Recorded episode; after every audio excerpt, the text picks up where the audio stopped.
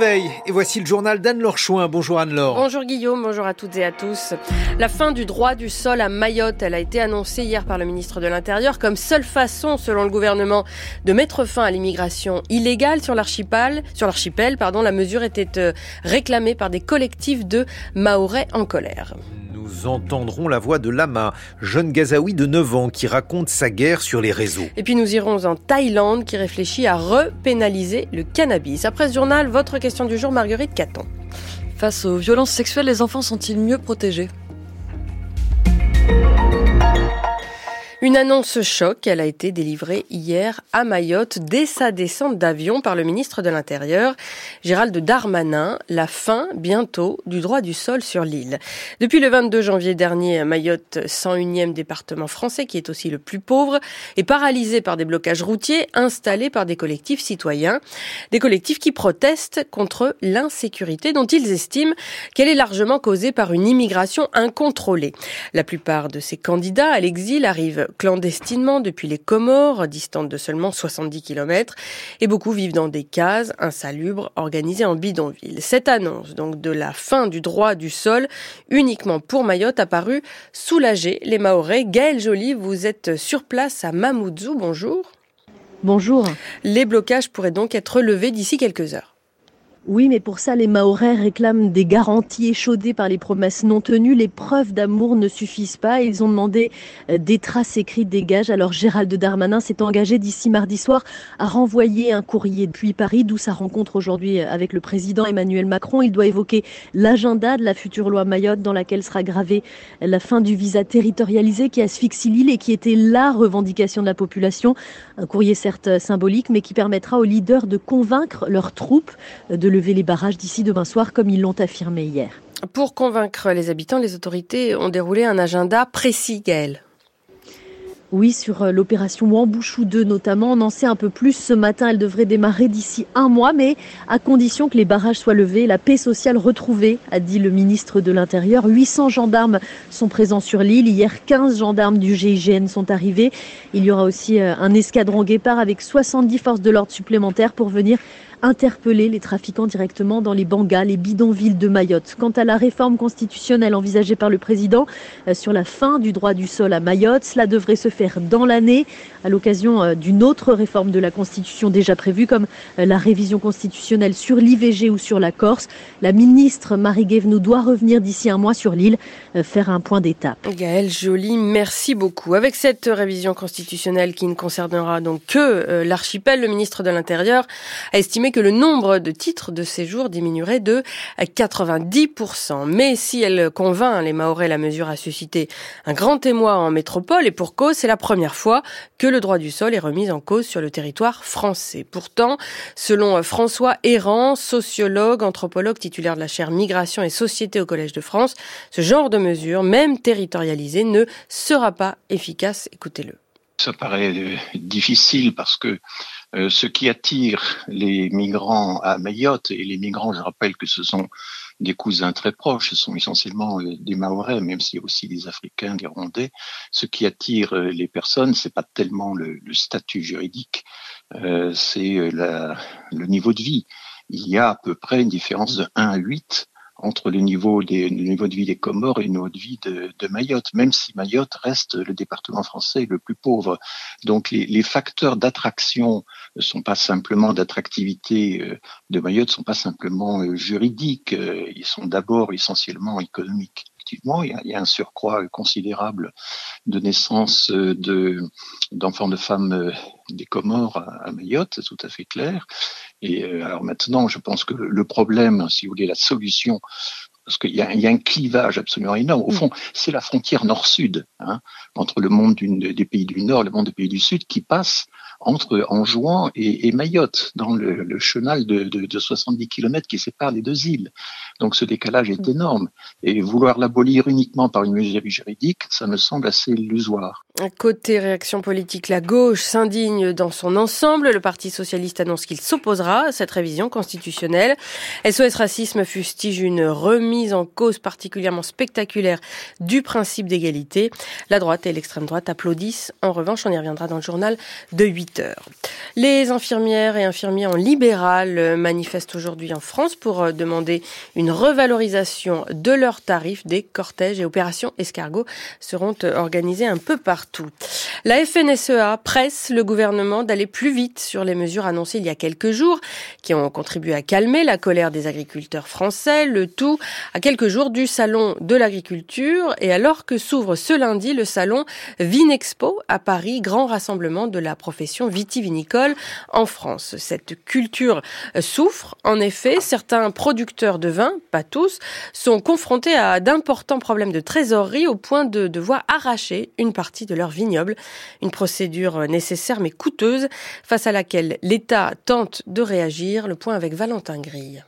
C'est 15% des vignes exploitées en France qui pourraient être arrachées selon le ministre de l'Agriculture Marc Fesneau, soit 100 000 hectares sur les 700 000 aujourd'hui en exploitation. La faute à une longue crise de surproduction puisque les Français consomment trois fois moins de vin que dans les années 50. Si les exportations compensaient jusqu'à récemment, les taxes Trump ont entamé le marché nord-américain. Surtout l'Asie et la Chine ne font plus autant recettes qu'auparavant. Résultat, les vins destinés à la vente en vrac ou de moins bonne qualité ne trouvent plus preneurs. En plus des mesures de distillation qui voient l'alcool être récupéré pour fournir des produits d'hygiène, par exemple, les vignerons doivent donc arracher pour se reconvertir. Le sud-ouest est particulièrement touché, la région de Bordeaux en tête, tout comme le Languedoc. La Champagne, à l'inverse, se tient mieux. Les vins effervescents, plutôt destinés à la fête, souffrent moins de la déconsommation française. Les vins y sont aussi vendus sur pied. Les maisons achètent ainsi le raisin en avance, évitant la surproduction. L'arrachage est ailleurs nécessaire, mais coûteux, 2000 à 3000 euros par hectare, à la charge des vignerons, puisque Bruxelles interdit ce qu'ils considèrent être des subventions. Seules exceptions, l'arrachage sanitaire pour lutter contre les maladies, ou encore l'arrachage pour renaturation quand les parcelles sont laissées en jachère.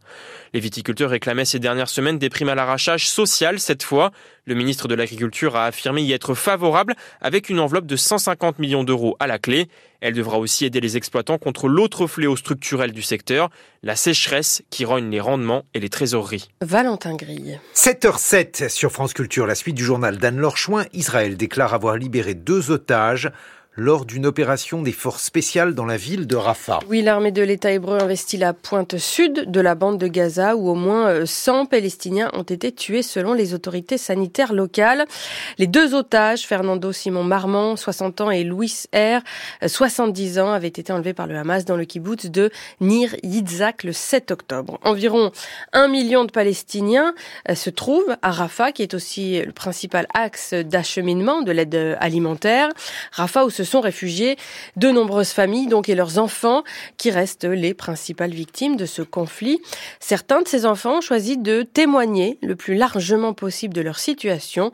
Lama, par exemple, petite fille de 9 ans, raconte aux plus de 850 000 followers qui la suivent sur son compte Instagram ce qu'elle voit de ses jeunes yeux. Thibault Lefebvre s'est entretenu avec elle via les réseaux sociaux et la messagerie WhatsApp. Son reportage. La vidéo date du 11 décembre. Lama montre son gilet pare-balles, il est bien trop grand pour elle, et elle porte un casque bleu siglé presse. Elle se dit prête à aller couvrir la guerre à Gaza. Elle est depuis la plus jeune reporter de l'enclave, et elle interviewe son entourage, d'autres journalistes ou comme ici un médecin. J'ai publié ma première vidéo à Khan C'était sur Instagram. Ils ont bombardé la maison de ma tante. Ma tante, son mari et leurs enfants étaient tranquillement chez eux. Et tout d'un coup, il ne restait plus personne. Donc j'ai voulu montrer cette souffrance, montrer ce qu'ils nous font subir, montrer la vérité à tout le monde. Mais avant d'être reporter, Lama est une victime de la guerre. Comme trois Gazaouis sur quatre, elle a quitté sa maison. Elle vit désormais à Rafah, au sud de l'enclave, et elle attend avec angoisse la nouvelle offensive israélienne. Je veux oublier le bruit de la guerre, les explosions, les bombes, l'artillerie, les tirs. J'aimerais vraiment tout oublier, mais je n'y arrive pas. Tout est gravé dans ma mémoire. Lama a deux souhaits. D'abord, que la guerre s'arrête. Et puis dit-elle qu'elle puisse retourner chez elle, dans la ville de Gaza, et retrouver au plus vite tous ses copains d'école. À Jérusalem, la correspondance de Thibault Lefebvre. En Thaïlande, après avoir dépénalisé le cannabis en 2022, voilà que le gouvernement souhaiterait revenir sur cette décision.